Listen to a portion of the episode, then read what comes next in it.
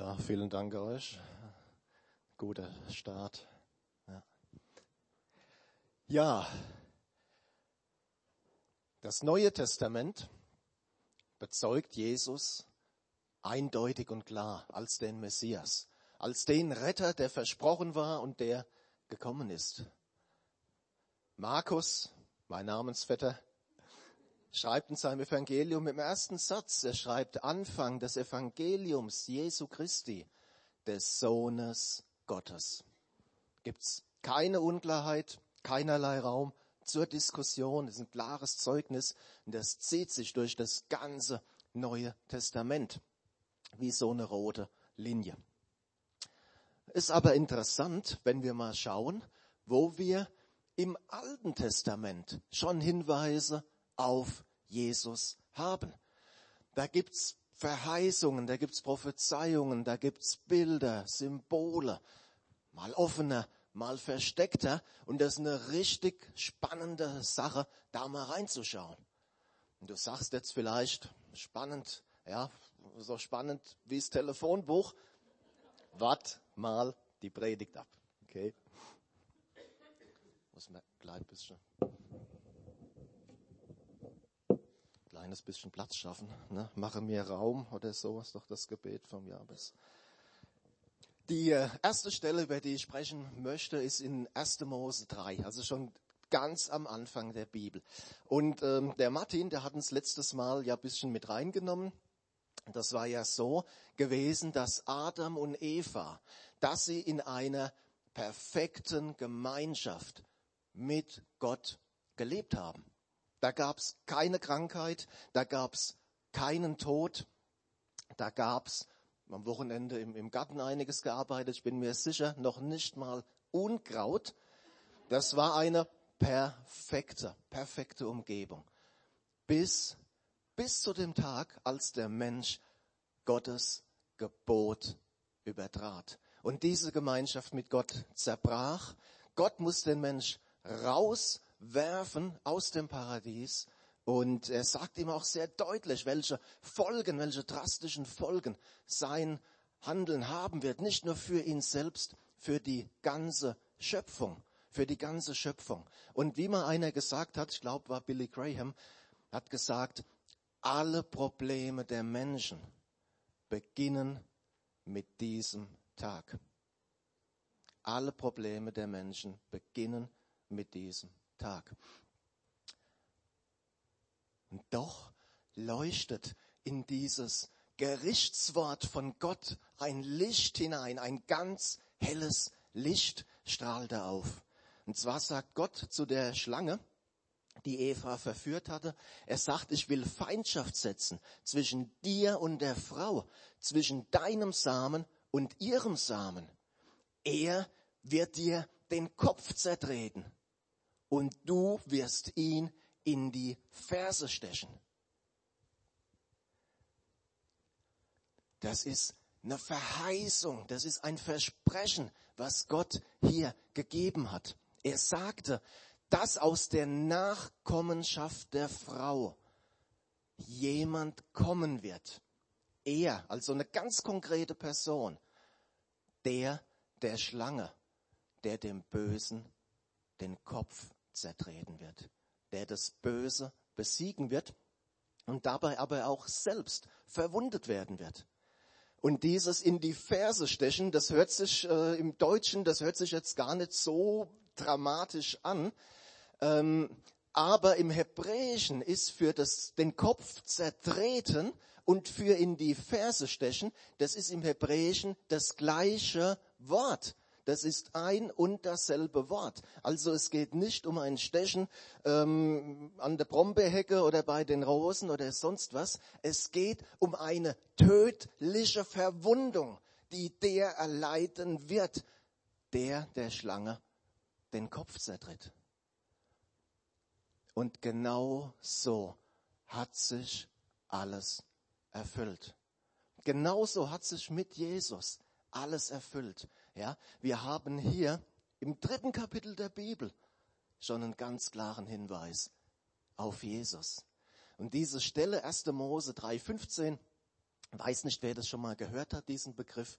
Der wird von den Auslegern manchmal Proto-Evangelium genannt, also das erste Evangelium, das Urevangelium, weil die ganze Botschaft ist hier schon drin. Jesus besiegt Satan am Kreuz und wird dabei aber tödlich verwundet. Es hat Jesus alles gekostet, sein Leben. Und wisst ihr, die Frage, die Frage ist einfach die, leben wir dementsprechend? Leben wir dieses Preises würdig?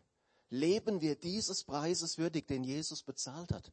Und wisst ihr, wenn, wenn ich ehrlich bin und auf mein Leben schaue, dann weiß ich ganz oft nicht. Ganz oft nicht.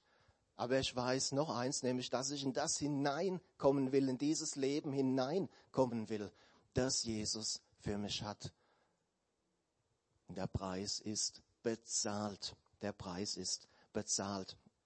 Also schon im, im dritten Kapitel der Bibel, ganz am Anfang, schon eine klare Verheißung auf Jesus, auf Jesus hin. Das ist doch erstaunlich. Es ist übrigens hochinteressant, was Eva sagte, als sie ihren ersten Sohn bekam. Ja, und hier, sorry, ich mache das nicht, um euch zu ärgern, aber im Deutschen kriegst du diese Feinheiten einfach nicht so raus. Und da müssen wir ins Hebräische mal kurz reinschauen. Keine Angst, ist viel komplizierter, als es aussieht. Nee, zwei, zwei Tipps. Der erste Tipp, man liest von rechts nach links und von oben nach unten. Und der zweite Tipp, schaut nur auf diese drei roten Wörter. Und ich glaube, man erkennt auch als Nicht-Hebräisch-Professor, man erkennt, das ist dreimal das gleiche Wort. Das ist dreimal dasselbe Wort. Et heißt es, et, das ist das ähm, Akkusativzeichen, das kennzeichnet den, den Akkusativ, das Akkusativobjekt im Hebräischen. Also das heißt, und der Mensch erkannte et Eva, erkannte Eva, erkannte die Eva, seine Frau, und sie wurde schwanger und gebar et Kain und gebar den Kain. Und sie sagte, ich habe hervorgebracht oder erworben einen Mann, et Jahwe. Und die meisten Übersetzer, die äh, übersetzen das dann, ja, mit Hilfe des Herrn, durch den Herrn, von dem Herrn. Aber wörtlich steht hier, ich habe einen Mann hervorgebracht, den Jahwe den Herrn. Steht hier, kannst ja nicht ändern. Es steht hier. Was heißt das? Das heißt doch, dass Eva gedacht hat, dass schon ihr erstes Kind, ihr erster Sohn, dieser verheißene Retter schon wäre. Aber er war es nicht. Er war der erste Mörder auf Erden. Und wir sehen, dass, dass von Anfang an diese, diese Messias-Erwartung, diese Messias-Verheißung eng verknüpft ist auch mit falschen Vorstellungen, mit falschen Erwartungen. Bis in unsere Tage. Bis in unsere Tage. Und die Bibel sagt ganz klar, hört da bitte wirklich zu, ist wichtig. Die Bibel sagt ganz klar, bevor Jesus wiederkommen wird, wird eine Person hier auftreten auf dieser Welt, die von vielen, die von den meisten als der Messias angesehen werden wird.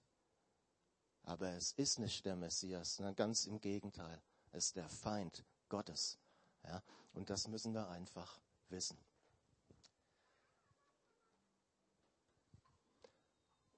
Viele, viele, viele Jahre später. Gott beruft einen Mann. Mann, den ihr alle kennt. Abraham, einer der, der Patriarchen, einer der Stammväter Israels. Und Gott, er beruft ihn, er sagt hier, Abraham, verlass dein, dein Land, verlass deine Familie, kündige dein Sky-Abo und geh in das Land, das ich dir zeigen, zeigen werde. Ganz schöne Herausforderung, oder? Aber Abraham hatte auch eine ganz schöne Verheißung. Er sollte zu einem großen Volk werden. Und nicht nur zu irgendeinem Volk, zu Gottes Volk. Dann gab es noch eine Landverheißung sogar, also das heutige, heutige Israel. Gab es nur ein ganz kleines Problem. Abraham hatte keine Kinder. Er war kinderlos und seine Frau Sarah war unfruchtbar. Und zu einem Volk zu werden ohne Kinder ist echt schwierig. Und was hat Abraham gemacht? Er hat das gemacht, was auch wir gerne machen. Er hat Gottes Verheißung halt ein klein wenig nachgeholfen. Da gab's ja die ägyptische Hausangestellte, die Hagar. Naja, vielleicht hat das Gott ja auch so gemeint, dass das darüber klappt. Und herauskam der Ismael. Und die Probleme, sie wurden nicht kleiner, sie wurden größer. Ja, merke, Gottes Verheißungen nachzuhelfen, ist nie eine gute Idee. Aber schließlich geschah das Wunder. Isaak, sein eigener Sohn, von seiner eigenen Frau, wurde ihm geboren. Der Sohn der Verheißung. Und alles war wunderbar bis zu einem ganz bestimmten Tag. Einige Zeit später stellte Gott Abraham auf die Probe. Abraham, rief er, ja Herr, geh mit deinem einzigen Sohn Isaac, den du so sehr liebst, in die Gegend von Moria. Dort zeige ich dir einen Berg. Auf ihm sollst du deinen Sohn Isaac töten und als Opfer für mich verbrennen.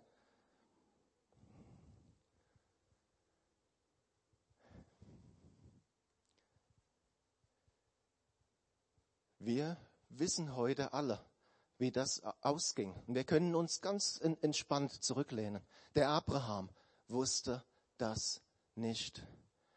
So viele Jahre des Betens, so viele Jahre der Enttäuschung, so viele Jahre der Hoffnung. Und dann ist das Wunder da und dann sagt Gott, gib es mir wieder zurück.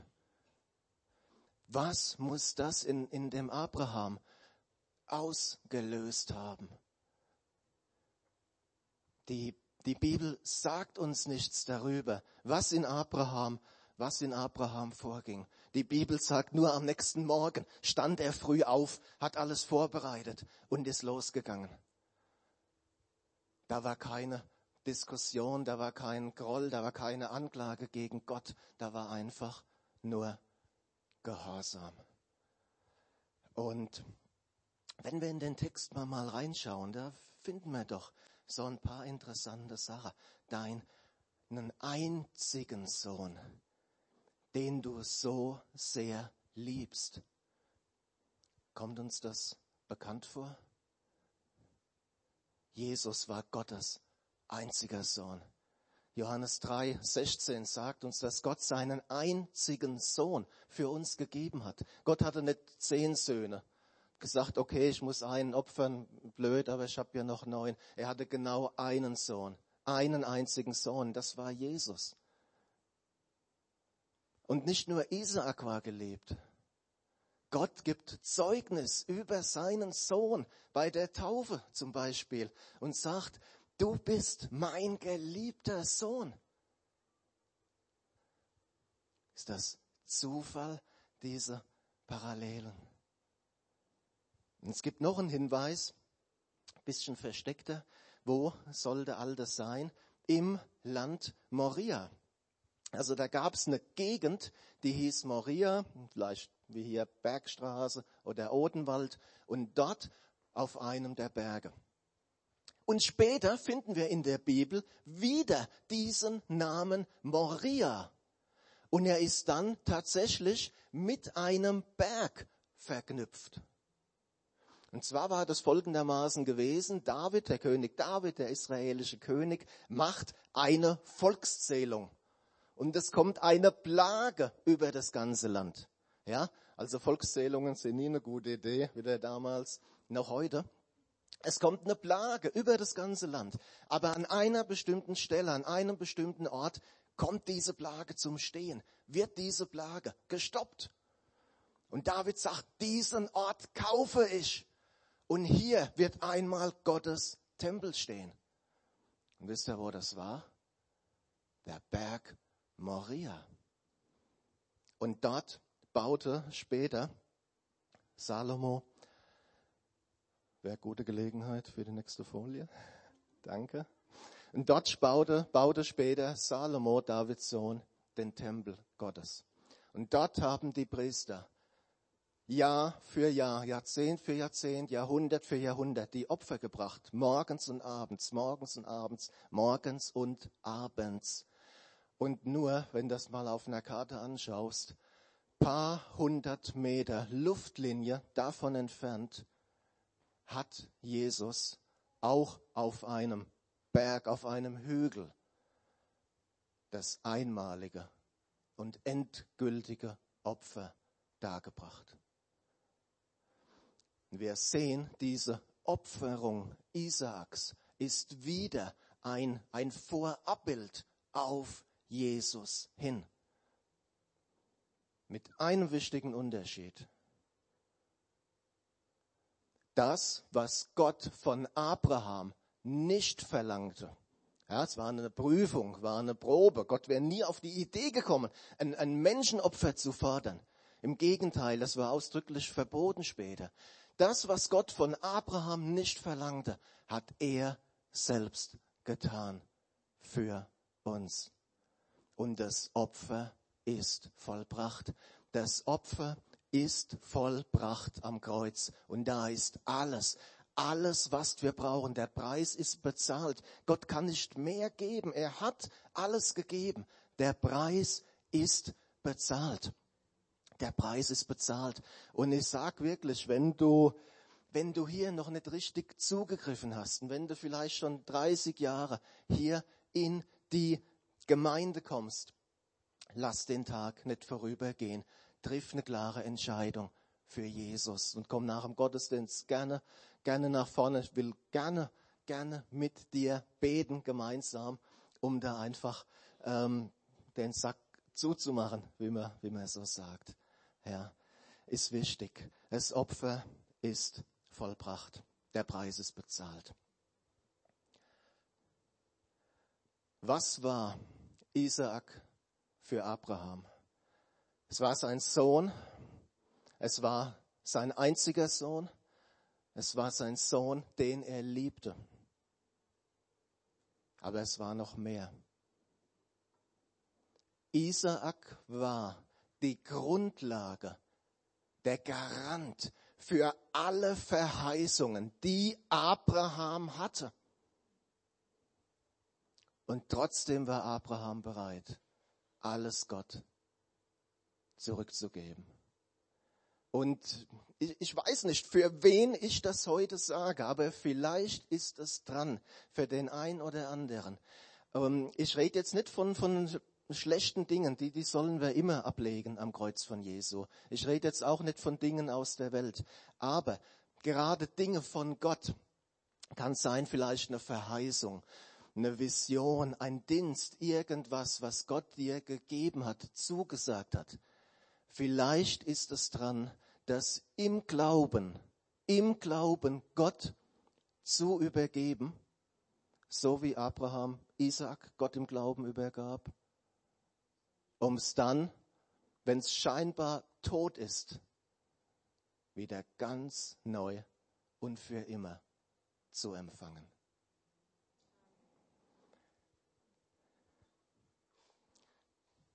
Als Abraham diese Prüfung bestanden hat, schwört ihm Gott. Gott, Gott selbst leistet ihm einen Schwur. Ja, er, er sagt es nicht einfach nur, er verbürgt sich mit einem Schwur. Und er sagt Abraham, in deinem Samen sollen alle Völker der Erde gesegnet werden, weil du meiner Stimme gehorsam warst. Und dieser Same, dieser Nachkomme Abrahams ist Christus.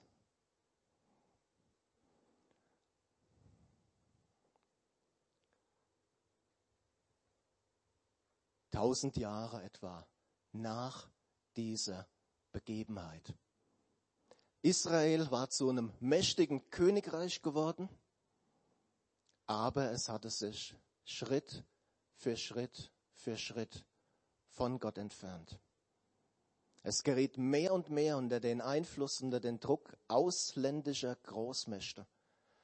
Und es war dieser Zeit, als ein Prophet auftrat, und der hat ziemlich lang gewirkt, so ein halbes Jahrhundert ungefähr, also rund 50 Jahre. Ich glaube, das wird noch nicht mal die Frau Merkel schaffen. Wer weiß. Und von diesem Propheten stammen, also Rede ist von Jesaja, von diesem Propheten stammen einige der, der erstaunlichsten, der außergewöhnlichsten Prophezeiungen auf Jesus hin. Und da schauen wir einfach nochmal noch mal kurz rein. Jesaja 49. Es ist zu wenig, dass du mein Knecht bist, um die Stämme Jakobs aufzurichten und die Bewahrten Israels zurückzubringen. So mache ich dich auch zum Licht der Nationen, dass mein Heil reiche bis an die Enden der Erde.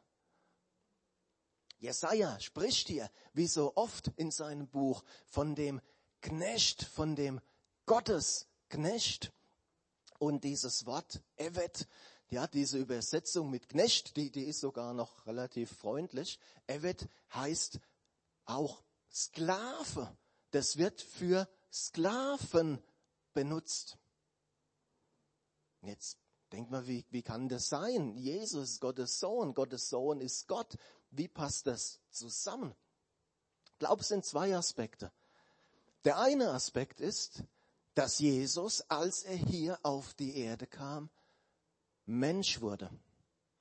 Johannes 1 sagt uns, das Wort wurde Fleisch.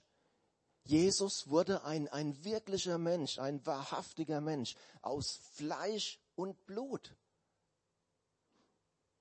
Paulus schreibt, so in der alten Luther-Übersetzung, er entäußerte sich wurde den Menschen gleich, nahm das, das Aussehen, die Gestalt eines Knechtes an. Also Jesaja beschreibt hier diese menschliche Seite von Jesus. Das ist der eine Punkt. Ich denke, es gibt noch einen anderen Punkt. Was ist denn kennzeichnend für einen Sklaven? Kennzeichen für einen Sklaven ist doch, dass er von seinem Herrn abhängig ist, seinem Herrn gehört. Und so war es bei Jesus. Er war ganz von seinem Vater abhängig. Und Evet, das ist das Interessante, hört zu, gerade ihr, heißt auch Lobpreiser, Anbeter, Sklave, Anbeter. Einfach vor diesem Gedanken, ganz für Gott da zu sein, ganz Gott zu gehören. Und Jesaja sagt, dass dieser Gottesknecht nicht nur für Israel, sondern für die ganze Welt Gottes Heil wirken wird. Und es hat Jesus getan. Es hat Jesus getan, indem er sich ganz für Gott hingab, indem er sich ganz für uns hingab. Und auch das beschreibt Jesaja. Und ich denke, die allermeisten hier kennen den Film Die Passion von Mel Gibson. Wer, wer hat den schon mal gesehen? Denkt die allermeisten. Ne? Und das ist kein schöner Film. Es sind keine schönen Bilder. Aber ich glaube, es ist ein realistischer Film. Und ich glaube, ja, so oder so ähnlich war es wirklich gewesen. Er nahm unsere Krankheiten auf sich und trug unsere Schmerzen. Wir dachten, er wäre von Gott geächtet, geschlagen und erniedrigt. Doch wegen unserer Vergehen wurde er durchbohrt, wegen unserer Übertretungen zerschlagen. Er wurde gestraft damit wir Frieden haben. Durch seine Wunden sind wir geheilt. Und all das hat sich auch in Jesus Christus erfüllt. Auch der letzte Satz. In seinen Wunden sind wir geheilt. Matthäus, der Evangelist, der beschreibt, als die, die, die Leute, die, die ganzen Kranken zu Jesus bringen, ne, da alle Kranken da mitgeschleppt, Kleinbusse gechartert und alles zu Jesus. Und es heißt, er heilte sie alle. Er heilte sie alle. Damit erfüllt würde, was durch den Propheten Jesaja gesagt ist. Er hat unsere Krankheiten getragen. Und jetzt sagen manche, ja, klar, das, das hat Jesus damals gemacht, das hat sich damals erfüllt und damit ist es gut. Aber hat denn Jesus nur die damaligen Krankheiten getragen? Ich glaube, er hat alle getragen. Und das Wort gilt für uns genauso. Ja, Gott möchte unsere Heilung an Geist, Seele und Leib. Natürlich, ja, Krankheit ist ein Teil dieser Welt. Gibt manchmal die Lehre, wenn du richtig glaubst, wirst du nie krank. Das ist dummes Zeug, das ist unbiblisch. Ähm, und natürlich, Gott bleibt souverän. Ja, ähm, manchmal ist es prozesshaft, manchmal durch, durch auch natürliche Sachen, wie Gott heilt, müssen wir ihm überlassen. Manchmal tritt eine Heilung auch nicht ein. Wir haben vor ein paar Wochen haben wir eine, eine Schwester äh, beerdigt ja, war an, an Krebs erkrankt. Die hatte fest an eine Heilung geglaubt und hat gebetet. Wir haben gebetet, viele haben gebetet. Heilung ist nicht eingetreten. Warum? Auch immer.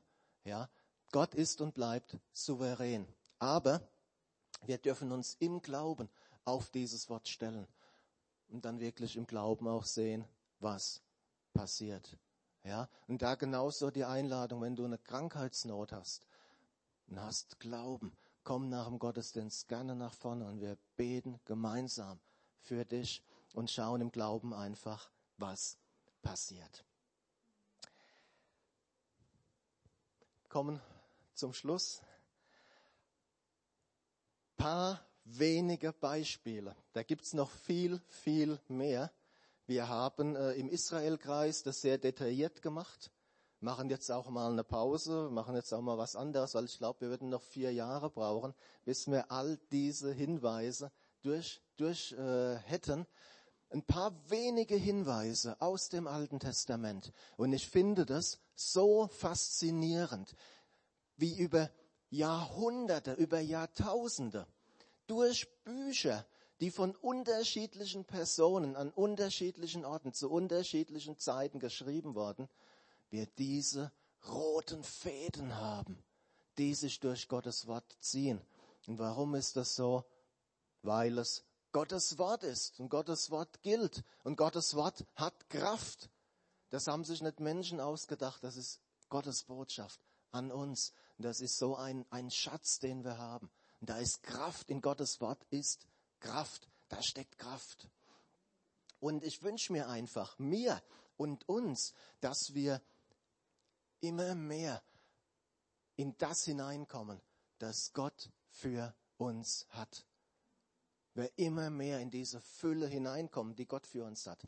Es gibt in Bezug auf Sklave sein einen positiven Aspekt, haben wir bei Jesaja gehört, ja. Der Gottesknecht, der ganz Gott gehört. Paulus sagt von sich, ich bin Gottes Sklave, Sklave Jesu Christi, schreibt Paulus. Also das ist positiv in Bezug auf Jesus, in Bezug auf Gott immer positiv. Es gibt aber auch einen negativen Aspekt. Es gibt auch einen negativen Aspekt, nämlich wenn wir den Mächten, den Dingen dieser Welt als Sklave dienen. Jesus sagt, jeder, der die Sünde tut, ist ein Sklave der Sünde. Die Frage ist, wem wir gehören. Jesus oder dem Feind? Ist in letzter Konsequenz, ist das die Frage. Ja, und Sklave der Sünder, Sklave dieser Welt sollen wir nicht sein und müssen wir nicht mehr sein, denn wir sind Söhne und Töchter. Ich sage aber, solange der Erbe unmündig ist, unterscheidet er sich in keiner Hinsicht von einem Sklaven, obwohl er Herr ist über alles. Er steht unter Vormundschaft und sein Erbe wird verwaltet bis zu der Zeit, die sein Vater festgesetzt hat. So waren auch wir, so waren auch wir, solange wir unmündig waren, Sklaven der Elementarmächte dieser Welt. Als aber die Zeit erfüllt war, sandte Gott seinen Sohn, geboren von einer Frau und dem Gesetz unterstellt, damit er die freikaufe, die unter dem Gesetz stehen und damit wir die Sohnschaft und die Tochterschaft erlangen. Amen. Gott segne euch.